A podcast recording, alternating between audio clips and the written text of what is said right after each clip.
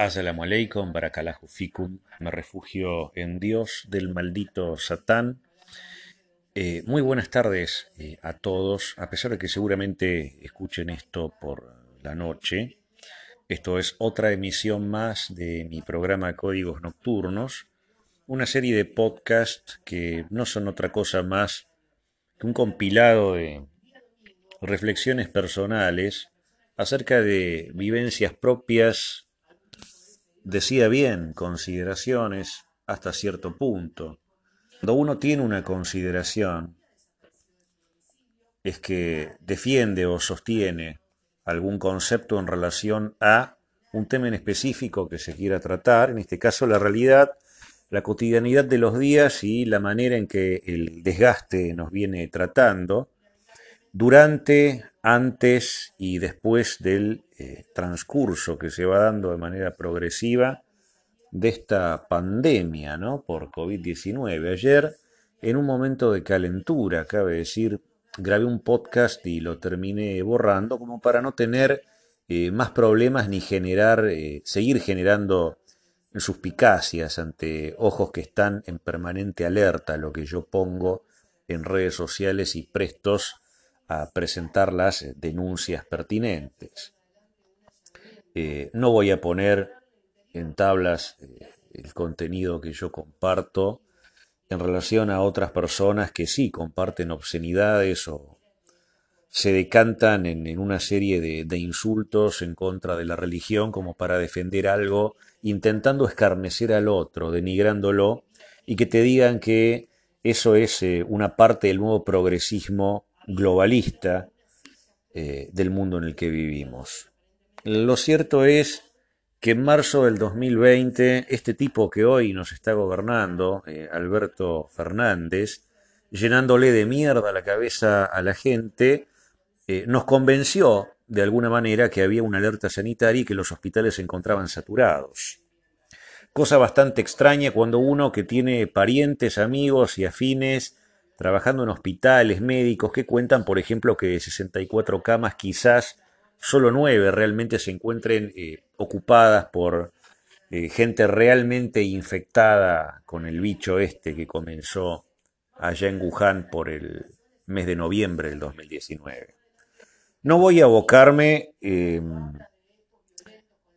a tratar de lleno el, tema del coronavirus, cómo empezó en China, si existe, si no existe, la gente que murió investigándolo en circunstancias sospechosas, pero lo único que eh, voy a hacer en este podcast es un llamado de atención y a la reflexión, como para que la persona que está del otro lado y que le llegue de alguna manera este audio por la vía que fuere, eh, se ponga a pensar en las palabras que yo voy a decir a continuación y que como decía al principio, más que una consideración personal, son basamentos que atañen a la realidad y que esos basamentos están nacidos de fenómenos fácticos, o sea, de la realidad per se, que es inmutable. La realidad no se puede cambiar, por más que algunos la quieran mediante subjetivaciones ver de alguna otra manera con un ojo tapado, ¿no?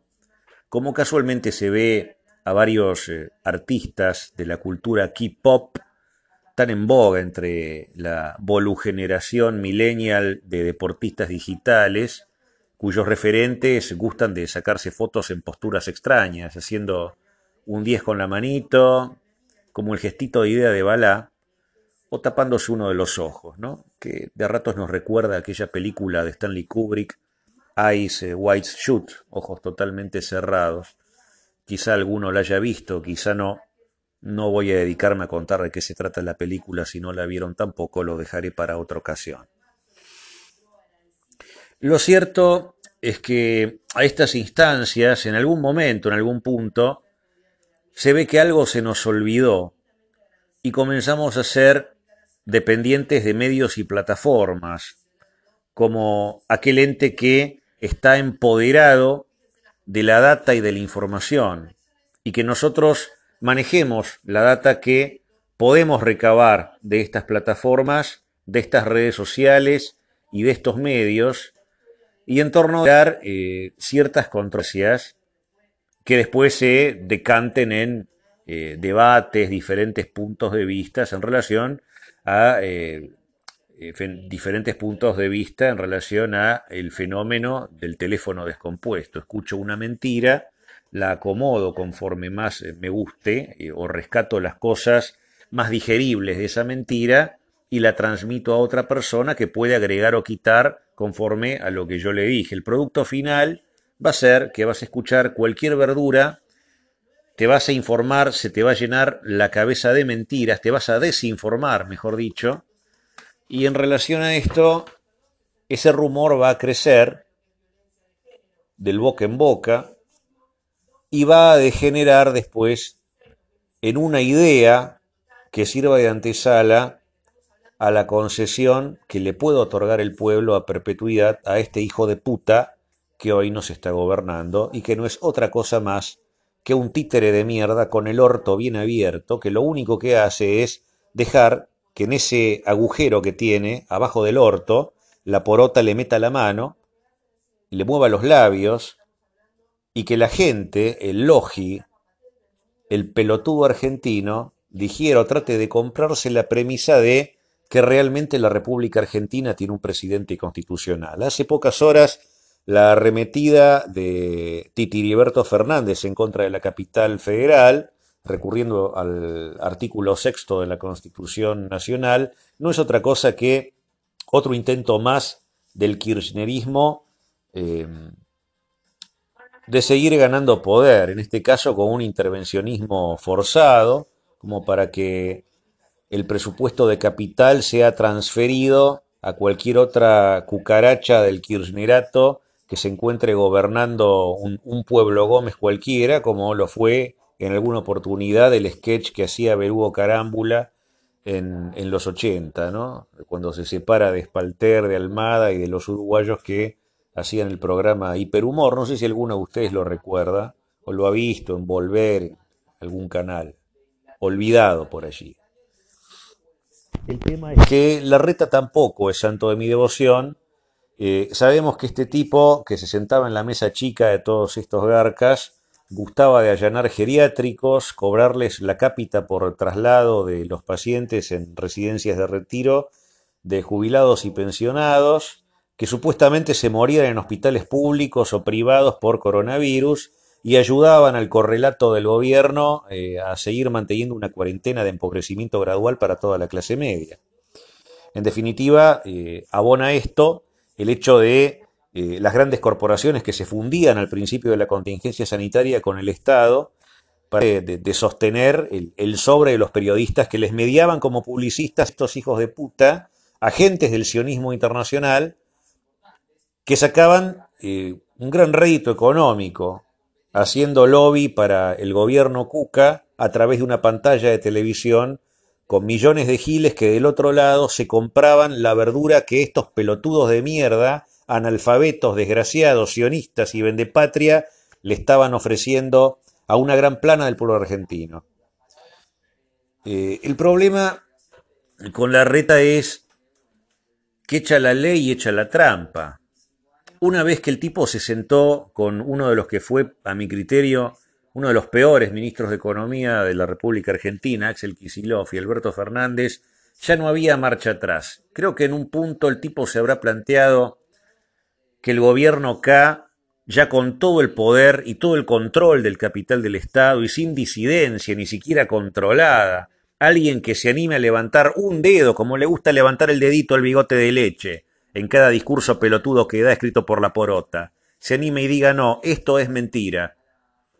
Lo cierto es que la reta pagó el precio de haberse sentado en la mesa chica con estos hijos de puta y ahora está a unas horas quizás, semanas, días, el tiempo lo dirá, de perder la capital federal. En el último podcast que yo realicé, Dije que había que defender todos los recursos eh, del Estado que intentaran preservar la actitud democrática de un gobierno cualquiera en las instancias que abarcaba eh, aquel eh, mitin que hubo policial congregado consuetudinalmente enfrente de la Quinta de Olivos durante la contingencia sanitaria. Lo cierto es que hoy esa policía está en la calle conjuntamente con la prefectura y conjuntamente con la gendarmería en retenes y operativos volitivos del Estado del Derecho para llevarte en cana, que te levanten una multa o en el peor de los casos te den de dos a cinco años de prisión por incumplir los protocolos sanitarios de este gobierno hijo de puta en virtud de lo que establece el artículo 205 del Código Penal de la Nación, que es poner en riesgo la salud pública.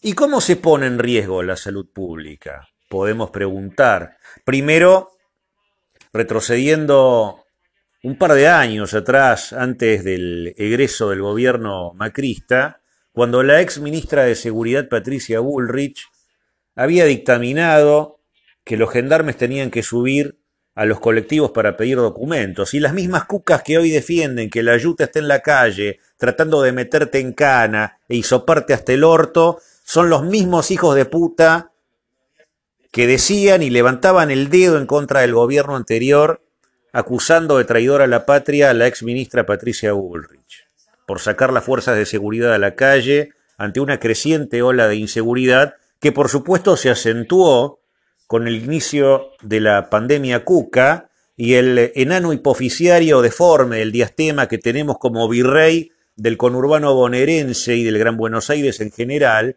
llamado Axel Kichi, Love, Kisilov, para los que no lo conocen, que es el tipo que defiende toda esta clase de medidas y que dice estar sujeto a derecho en relación a todo lo que hace. Y sin necesidad de irme del tema, el tipo dijo que esta rebelión apuntada con el dedito ahí de, Fernández el otro día, en el discurso deplorable que dio, con él no va. Todo esto tras un pedido del enano deforme hipoficiario de intervención de cara a la capital federal, distrito que históricamente eh, pretende el peronismo un peronismo que siempre se dice patriota, que siempre se muestra militante, pendular de una posición a otra, supuestamente rescatando lo mejor de la izquierda y la derecha, y quizá un poco también el mismo Perón haya sido así, porque la historia habla por sí misma, gente. Perón fue el primer presidente latinoamericano en reconocer la legitimización del narcoestado de Israel en reconocer la legitimación del Estado de Israel. 1948, el único presidente latinoamericano, no hubo nadie más que Perón. El Perón que más le gusta ver a los kirchneristas, a los menemistas, cada uno tiene una versión distorsiva de lo que para ellos supuestamente fue Perón. Y fue Perón el que legitimó el narcoestado de Israel y fue también Perón el que trajo refugiados nazis en 1952 ante las amenazas de Juan Duarte cuando Evita se murió de dar esto a conocer si no le daba plata y ya sabemos cómo Juan Duarte terminó también. Y entonces todo este mar de fondo que creó el, peronismo fue mutando a lo largo de la historia hasta llegar a este punto. Es como cuando uno se toma 50 litros de leche y va a cagar al baño y el botón no funciona.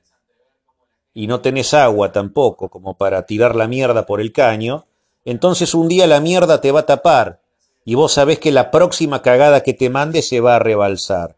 Y creo que esa es la mejor síntesis que podemos hacer en relación a lo que es la historia del peronismo en la Argentina y cómo Macri termina pagando el pato de 70 años de peronismo en cuatro años de gestión.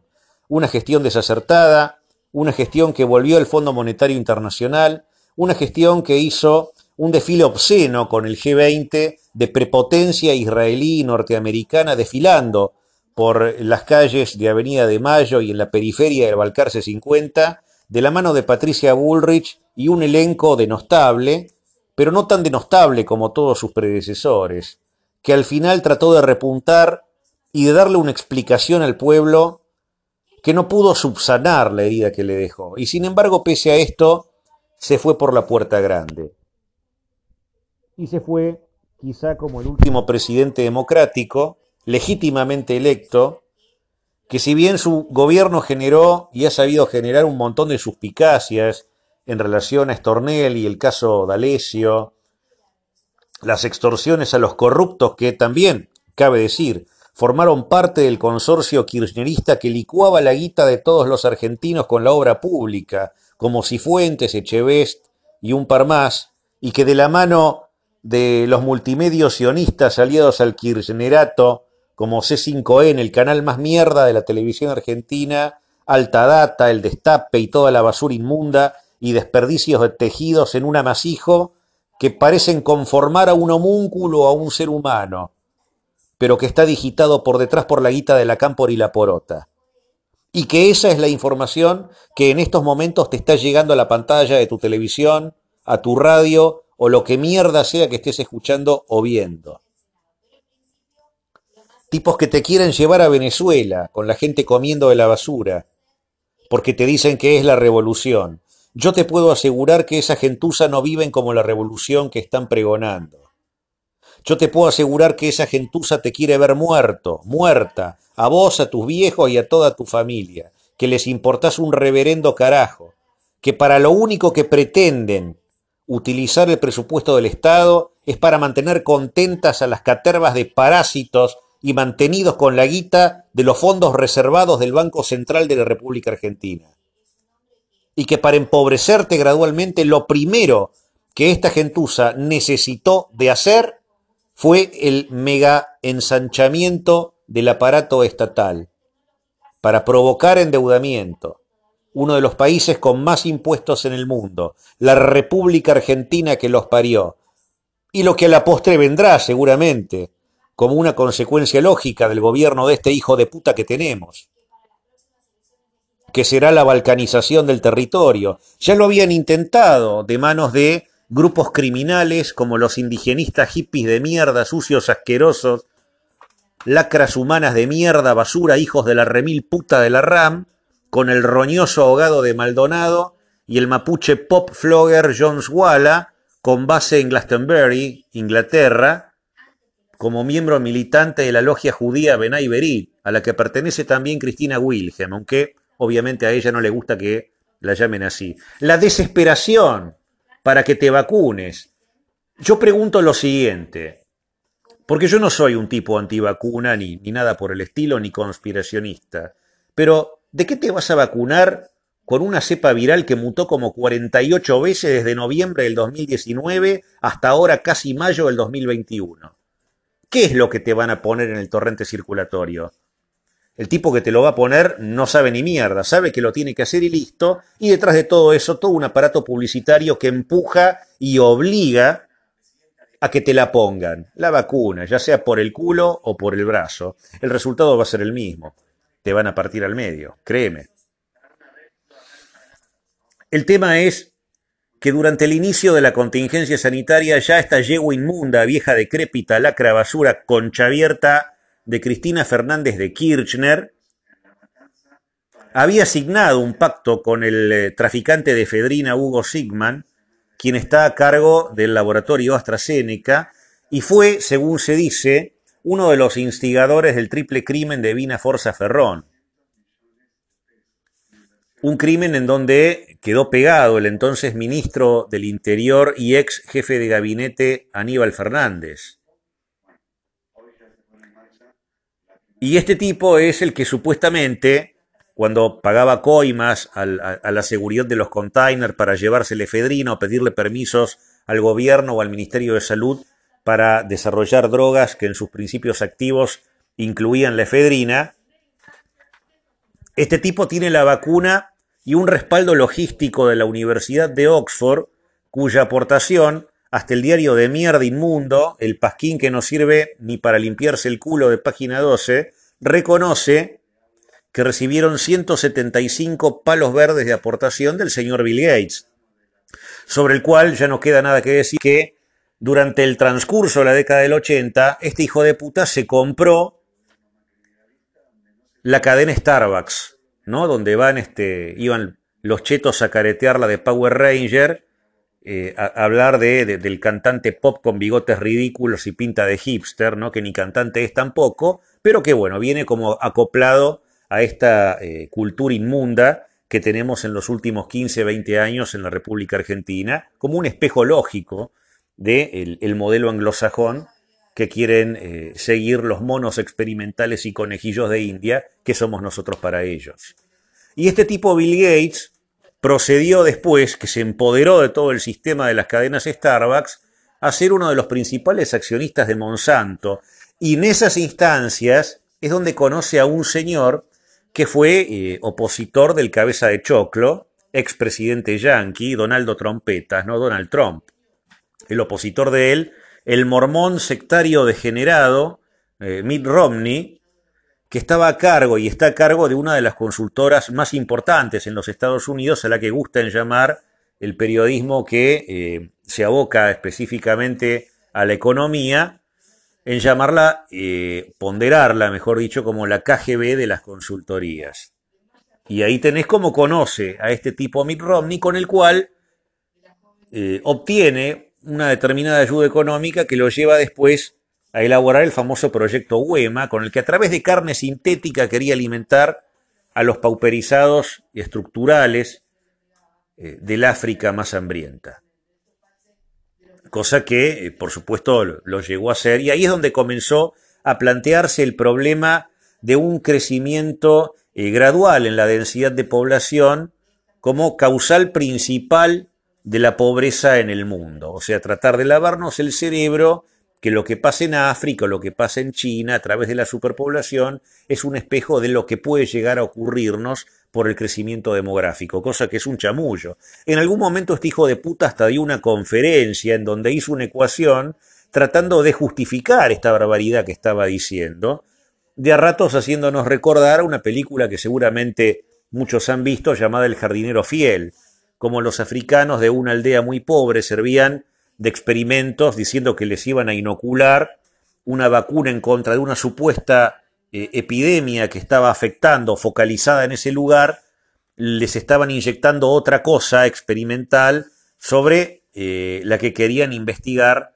los científicos del imperio anglosajón, específicamente siempre los británicos, que han tutelado históricamente Sudáfrica, Australia, Hong Kong, eh, en algún momento los terrenos del imperio turco otomano, en 1922, Edmundo Allenby fue uno de los precursores de la instauración del narcoestado israelí por esos pagos en la franja de Gaza, y en 1948 terminan haciéndose eco de estos pedidos de Rothschild, Rockefeller y toda la banca espuria que tiene como símbolo la estrellita de las seis puntas que también es celeste y blanca y quizá de manera futura pueda llegar a ser la bandera oficial de la nación argentina, lo que quede, que proféticamente Macri emitió un billete de 500 pesos en donde la balcanización del territorio queda de manera explícita y no hay nada más que añadir a esto que les estoy diciendo. Basta con verlo. Y el zanjado del territorio, que desde la cola de Bahía Blanca se forma hasta la provincia de Formosa. Formosa, un bastión aparte del peronachismo inmundo y apátrida, cipayo y traidor del señor Gildo Insfran, que metió en el año 2015 paraguayos por 500 pesos para votar por Scioli y que ahora hace desaparecer gente, mujeres con chicos, porque sí, porque hay una pandemia y porque pueden. Y la tele, y bueno, cierran el orto. Acordate, por ejemplo, que el grupo Clarín es Goldman Sachs y que Goldman Sachs se compra Clarín. Cuando estaba el Carlo, ¿te acordás? Carlitos Menem en el 99, Michael Braverman Goodman Froman, uno de los operadores del grupo Goldman Sachs, fue también eh, integrante del Consejo de Seguridad Comercial en los Estados Unidos de América, íntimo amigo de Larry Summers y por supuesto uno de los empleados de Larry Summers, presidente del Banco Mundial, Mitt Romney, el que está a cargo del holding Bain, que compra las acciones de Monsanto. Monsanto, que había probado el agente naranja en Vietnam, desarrolla el glifosato y cuyo paquete accionario de él, de Mitt Romney, empleado Bill Gates, que tenía en los 80 como iniciativa el emprendimiento de hacer carne sintética, como hace eh, poco el rey del teletrabajo y los gremios parasitarios argentinos, como los docentes, los judiciales y el clan bancario de la guerra de las galaxias peronachas le sugirieron a Titiriberto o Titiriborto, Huorto, o Bigote de Leche, o Chupapija, o como lo quieras llamar, el tema de retrotraer todo hacia marzo del año pasado, con un cierre que seguramente va a ser el detonante de los últimos momentos en los que veamos a este miserable bastardo entreguista, payo sionístico de la remil puta de Alberto Fernández, investido con la banda presidencial de la República Argentina, solamente para darle fueros a esta yegua inmunda, vieja asquerosa, sorete con sus hijos parásitos y deformes, de Cristina Fernández de Kirchner, que en 12 años se fugó toda la plata a Panamá y a las Islas Seychelles. Pero con una cuca vos sabés que no podés hablar. Ah, pero Macri. No, pero mirá, nos están encerrando, esto es totalmente arbitrario, no hay una evidencia científica que sea, o que mejor dicho, nos dé la certidumbre que el gobierno está diciendo la verdad. Porque ponete a pensar, ¿cómo puede proteger tu salud un gobierno que te impone que tenés que viajar en un colectivo con las ventanas abiertas en una mañana de 5 grados? Si hay una pandemia que es una mutación de la gripe mezclada con la fiebre espirilar transmitida por mordedura de roedores que esté en el aire, que no esté en el aire, que te podés morir, que no te podés morir, que ataque inmunodepresivos, que los viejos son un cáncer para la sociedad, que hay que erradicar a la clase productiva, negocios cerrados, gente en la calle, subsidios para parásitos, inmigrantes ilegales de las villas percibiendo la UH porque son considerados entes de primera necesidad a la hora de que la camionada de monos termine yendo a votar esta lacra inmunda que es el peronismo, que hace casi un siglo está sometiendo a la República Argentina. Señores, señoras, gente en general que esté escuchando esto, yo en realidad no pretendo ofender a nadie, tampoco es un momento de calentura, sí considero que a estas instancias ya se está ejecutando el plan Andinia, que la balcanización del territorio es inminente y que el mejor ejemplo de esto es la ex Yugoslavia. Como musulmán siempre me sentí muy eh, apenado por el holocausto bosnio, los hermanos bosnios que trataron en algún momento de emigrar a Serbia durante el régimen de Slobodan Milosevic, cuando pasa lo de la balcanización, y ocurrió, ocurrió uno de los peores eh, genocidios y holocaustos de la historia. Después del holocausto judío y después del holocausto armenio y el holodomor ruso, creo que el holocausto bosnio es otro de los grandes ausentes a la hora en materia histórica de redarguir y poder hablar acerca de una realidad que es casi por todos ignorada y que vino como consecuencia de una balcanización de un territorio en el que hubo injerencia extranjera y como respuesta a esto se trasvistieron como nacionalistas entes y personajes nefastos y desagradables comunistas, como Slobodan Milosevic.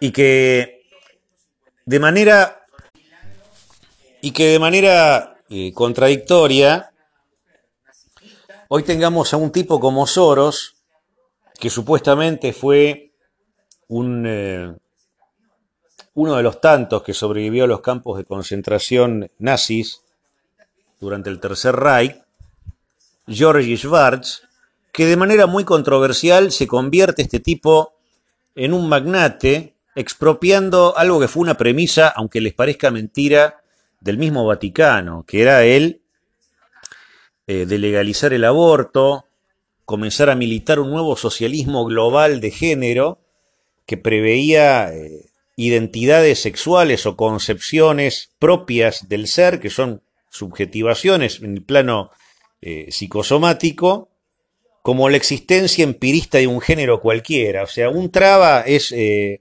una persona, un, un, trasvestido es un género, el homosexual es otro género, la lesbiana es otro género, y así es como ellos eh, visibilizan, palabra que les encanta utilizar, esa identidad como un género abstracto, no empírico, que está galopando en el aire y que uno de alguna manera puede sentir una identificación o no con eso. ¿no? Hubo un experimento siniestro sobre un chico al que eh, le, cercenaron el pene, lo vistieron de mujer y el tipo se daba cuenta que era un tipo, por más que trataran de convertirlo en otra cosa, y terminó como terminó. La historia termina muy mal, el hermano sintiéndose culpable se termina suicidando. Creo que el testimonio está en YouTube, no recuerdo ahora el nombre, porque no estoy muñido en este momento de nada, sino apelando a la calentura, a la memoria y algo que eh, parece no tener en cuenta el kirchnerato, desde que llegó al poder en el año 2003 de la mano de este hijo de la remil puta de Néstor Kirchner al día de la fecha. Y lo que no entiendo primero es cómo la gente espera que le arreglen los problemas, va y vota a estos degenerados para sacar a Macri. Y en segundo término es qué solución le brindó eh, a esta gente el kirchnerismo en más de una década, casi una década y media, en la que se robaron IPF, asesinaron a un fiscal de la nación para echarle la culpa a Irán en el marco de un referendo que no pudieron probar, hicieron un consorcio de sociedades clandestinas para desviar la plata a empresas offshore y después la culpa la tenía Macri, con el famoso trascendido de Mossack Fonseca y los Panama Papers, algo que fue totalmente increíble. Que esta gente acuse a un exmandatario de desviar fondos a Panamá, la misma yegua que se robó el país, que mandó estatizar una parte de IPF y licuó la guita con el grupo Petersen mientras traía barriles de crudo de Chile y Ecuador, con las viejas de Plaza Mayo, inmundas, subversivas, asquerosas, y toda la caterva de hippies y gordas bagallo inmundas con las tetas pintadas de los pañuelos verdes, que obedecen a un lobby de chetos, el lobby de los think tanks, de la Open Society, de don Jorgito Soros. Y entonces te encontrás que este tema del socialismo sanitario, militada por la gorda culorroto, mugrienta, asquerosa, que trabajaba en la Fundación Huésped con, conjuntamente con Can y otros más, te diga, por ejemplo, en un discurso que ante cualquier síntoma que se compadezca con lo que es un catarro, el asma o una gripe común, eh, pasás a ser un enfermo de COVID-19 y tu destino puede ser cualquier cosa a partir de ese momento, y que por eso es necesario la presencia policial en las calles. Vos haces el siguiente ejercicio. Imagínate si Mauricio Macri hubiese tomado la determinación en la contingencia sanitaria de sacar las fuerzas de seguridad de la calle para hacer retenes y liberar masivamente chorros como hizo el enano deforme del diastema hipoficiario y descerebrado de Axel Kisilov, sionista, comunista, entreguista y cipayo, por el tema de la contingencia sanitaria, porque claro, vos imaginate, se te llega a morir un violador adentro de la cárcel, ¿qué haces? Se te llega a morir un chorro, un tipo que entró a una casa y fusiló a toda una familia, ¿qué haces? ¿Entendés? No tiene sentido. Y ahí te das cuenta como cobra mucho mayor rigor la ejecución del plan Andinia. ¿Por qué? Porque el empobrecimiento gradual va a llevar al default en algún momento. Un ensanchamiento tan prolongado, tan pronunciado del Estado argentino, que es la nación jurídicamente organizada, porque la plata sale de algún lado, y ese lado es el ajuste fiscal.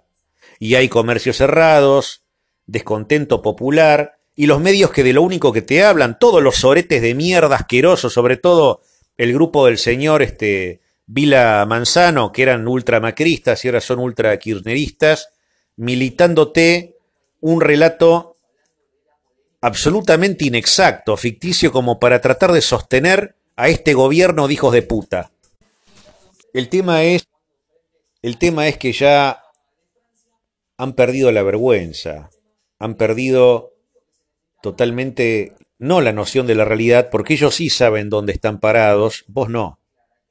A vos te convencen de que te tenés que inocular en tu torrente sanguíneo una mierda que asesinó gente en Holanda y en Dinamarca, que la prohibieron.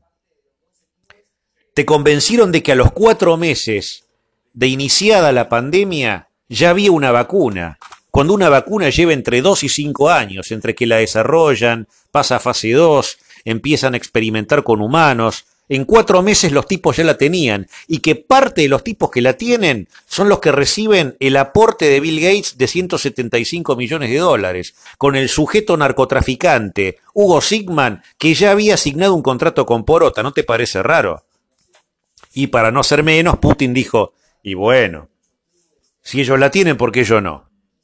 ¿Y qué le pusiste, Putin? Y qué sé yo, le puse dos de harina, una de chocolate, un poco de baigón verde, Total, en Sudamérica se la van a poner, se la van a comer toda. Y es así.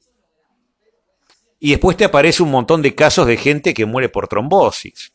Un supuesto paciente clínico en Estados Unidos, en Minnesota, que trató eh, su caso personal de coronavirus con medicación fallida, rebotada por los laboratorios para el VIH-Sida. Y por supuesto termina como termina, muerto, por supuesto, de una trombosis. No, no hay nada de místico ni, ni conspirativo, obviamente. Si a vos te inyectan veneno, te vas a morir. Si a vos te inyectan una vacuna, ten en cuenta una cosa. Primero que la televisión esté equivocada, porque la vacuna no es un antídoto, es preventiva. Y es preventiva porque te inoculan el virus atenuado en su virulencia para que tu organismo se inmunice.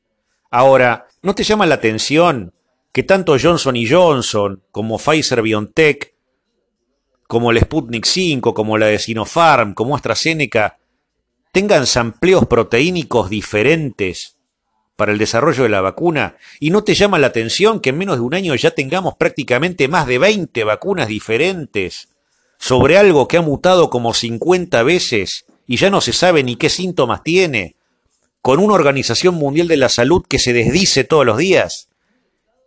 Que está digitada por detrás por un sujeto comunista, el etíope este, Tedros Adhanom y Herbellesus, una cosa así, que lo llama el tipo ese, que eh, dejó pasar en su país, cuando fue ministro de Salud en Etiopía, una epidemia por malaria. Y murieron como 50.000 tipos. Pero si vos llegas a poner eso en algún portal de Internet, te arrogan el rótulo de portador o divulgador de fake news. Y así es como está el mundo ahora.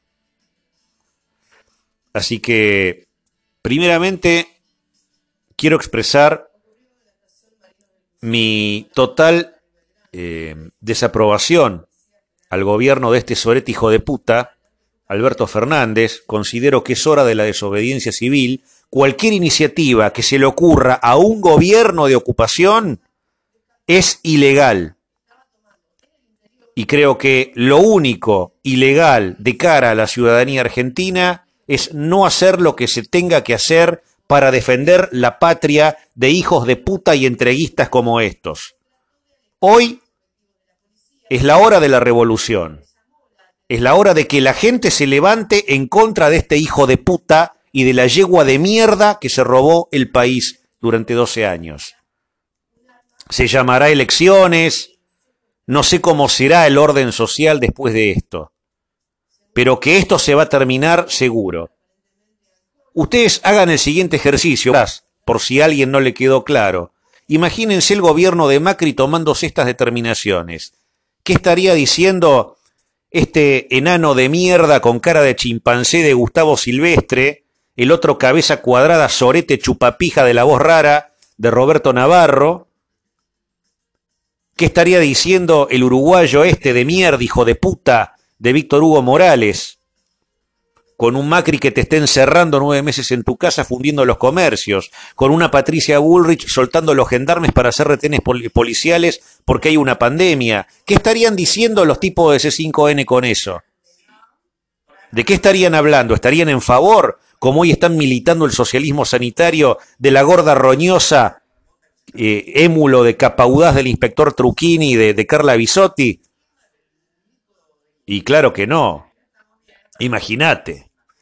Ellos te hicieron creer que Chevest y Cifuentes eran víctimas de D'Alessio y Stornelli. Echevest y Cifuentes eran dos hijos de puta que le pagaron una coima debido para entrar en el consorcio y en el negocio de la obra pública y que la porota se la fugara toda.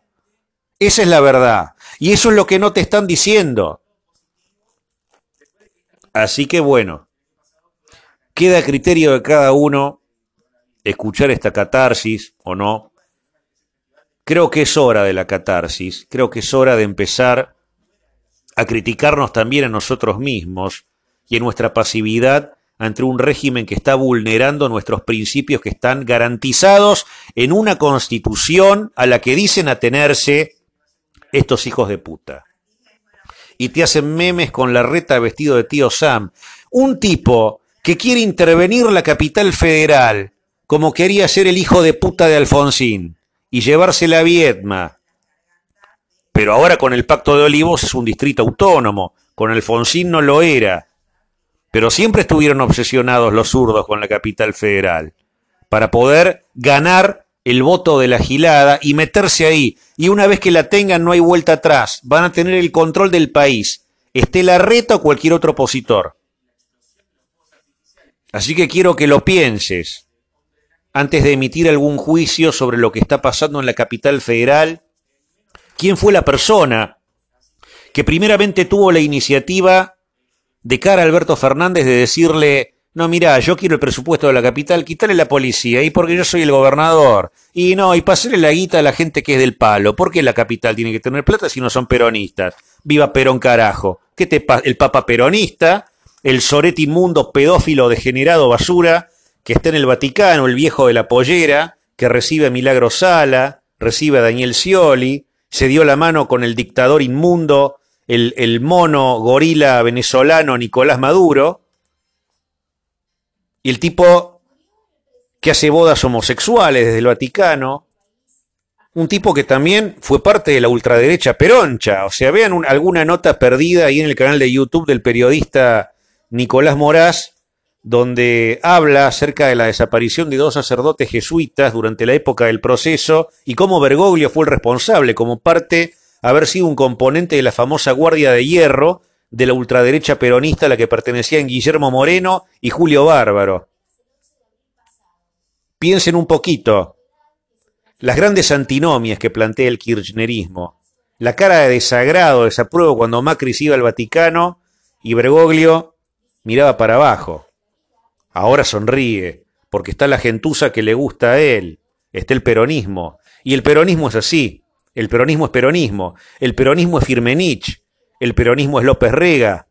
El peronismo son los refugiados nazis, Pripke. El peronismo es el reconocimiento de un narcoestado sionista que ocupa un país que no le corresponde. Que Perón también lo reconoció. El peronismo es pendular. Pero no tengas dudas. Es de derecha, pueden ser de izquierda, pero siempre son masones. Y el peronismo es igual. En algún momento creo que el mismo Perón reconoce que esto de la tercera posición es un principio que atañe a la masonería como cuerpo, ¿no? Son todos hermanos. El día en que los hombres volverán a ser hermanos. Bueno, el peronismo los hermana, hermana a los mafiosos, los separa el poder y la gilada se compra. El ni yanquis ni marxistas, que nunca existió, llegó López Rega y López Rega barrió un montón de gente atribuyéndoles el rótulo de comunistas, para tratar de combatir a los otros peronistas que Perón había traído desde Puerta de Hierro hacia la Argentina, toda la subversión de degenerados hijos de puta con las viejas de Plaza Mayo que asesinaron a centenares de personas antes, durante y después del proceso. Pero que la televisión sionista no te lo va a decir. Porque hay una diferencia semántica para ellos entre la derecha y la izquierda. Si a vos te manda fusilar un tipo de ultraderecha, es un asesinato. Pero si el comunismo te manda fusilar, te van a decir que por algo será. Porque la izquierda es el ideario, militada por los Rodolfo Walsh, por los Miguel Bonazo, por toda esta gentuza de mierda, hija de puta que está en los medios, que alguna vez cargó un fusil, que están en Clarín, te hablé, Michael Braverman, Goodman Froman, Goldman Sachs. Decime que tiene de izquierda Goldman Sachs, papá. Decime que tiene de izquierda Larry Summers. Y sin embargo son los tipos que, conjuntamente con el kirchnerismo al que dicen odiar, porque cuando Néstor Cuca vio el poder que tenía el grupo Clarín, se le paró y dijo, ah, no, mirá, si esto yo lo usara como un órgano de militancia, ya ves el poder que tendría, es el éxtasis. Y le vino mal, porque claro, después el campo se le paró de manos a la porota ¿Y qué iba a hacer Clarín ahí? Que tenía los porotos puestos con ellos también. Y ahí ya no les gustó. Ya venían peleados, ¿eh? ya venían mal con Néstor. Pasaron de la mesa en Miami, de compartir el daiquiri con Mañeto, a estar peleados y ser enemigos mortales. Pero eso sí, tanto Cucas como Clarinistas se pusieron el pañuelo verde para legalizar el infanticidio y el asesinato con el tema del aborto. Ninguna de las hippies roñosas de mierda, gordas bagallos con las tetas pintadas, bolsas de pus incogibles, adefesios que ni siquiera parecen seres humanos, que se dieron cita enfrente del Congreso de la Nación para pernoctar a título de que se aprobara el aborto, ninguna se contagió. En el velorio del Diego, de Diego Armando Maradona, obviando lo que fue el Diego como persona, me quedo con el Diego como jugador. No estoy para nada de acuerdo en cómo trató a sus mujeres, cómo trató a sus hijos, pero como jugador nos dio una alegría a todos los argentinos y por supuesto que de alguna manera terminó siendo un personaje ilustre y entraron barras bravas sin pedirle permiso a nadie, había como 6.000, 7.000 tipos, nadie se contagió de COVID-19, Alberto Fernández ahí. ¿Vos pensás que un gobierno, vuelvo a incidir otra vez en lo mismo, va a cuidar de tu salud a título de que viajes en una mañana de invierno con 3 o 5 grados de temperatura con la ventana abierta y terminar muriéndote una pulmonía? ¿Vos te parece que ese gobierno, hijo de puta, te está cuidando? Te están cagando. ¿Por qué? Porque sos un pelotudo o sos una pelotuda. Y no querés salir no querés salir a protestar contra estos hijos de puta. Esto ya dejó de ser un gobierno constitucional. La democracia terminó el 10 de diciembre de 2019. Vos podrás decir, Macri nos robó, Macri nos cagó, estás en tu derecho. Pero el tipo fue el último presidente democrático que tuvo la nación argentina. Yo fui bastante crítico del gobierno de Macri. Pero tampoco hay que arrogarle al tipo el rótulo de hacedor de todo este sistema de cosas por cuatro años de gestión contra 70 años de peronismo. Y por supuesto que tampoco en cuatro años sin continuidad se pueden hacer ciertas cosas que al final no se pudieron hacer, con todas las equivocaciones y todas las cagadas que, cometieron. Lo de Lara San Juan, que fue para mí un hecho imperdonable, un tema sobre el que me voy a explayar en alguna otra ocasión la responsabilidad sobre todo de los medios, más que del propio ministro Aguad, de lo que pasó con la desaparición del submarino Ara San Juan. Pero bueno, por último, y para finalizar, quisiera hacer un llamado, un llamado a la razón ante todo este vodevil, este bulo, este carnaval inmundo que ha montado el kirchnerismo en menos de dos años Vos pensás que este hijo de puta llegó el 10 de diciembre y que estamos en abril del 2021 y a lo mejor tu negocio ya cerró. A lo mejor ya tu situación económica es otra. A lo mejor estás endeudado hasta las pelotas, ya consumiste todos tus ahorros. No sabes qué mierda hacer para mantener a tu familia, para mantenerte vos mismo. Las cosas cada día están más caras. Yo me acuerdo cuando las cucas protestaban por un dólar de 60 pesos, un dólar que Alberto Fernández lo llevó en alguna ocasión a 200 pesos. El mismo tipo que en el año 2004, las mismas cucas que dicen que es el más limpio de todos los K, armó una CIDE paralela, armó la unidad del Servicio de Información de la Nación Argentina con Granovsky, Berevitsky y los periodistas de Página 12. Ese es Alberto Fernández. Y ahí venían los carpetazos de la porota, cuando más que oposición existía transversalismo, sobre todo por parte de los cipayos radicales que, conforme su historia, son los traidores más grandes de la crónica argentina, traidores a la patria, los que envenenaron al país con la ideología izquierdista, que hoy ha mutado, que hoy es de género, hoy es una izquierda trasvestida, en todo el sentido que abarca la palabra. Los quiero dejar con eso. Les doy mi bendición. Y nos vemos, si Dios quiere, solo si Dios quiere, en una próxima emisión.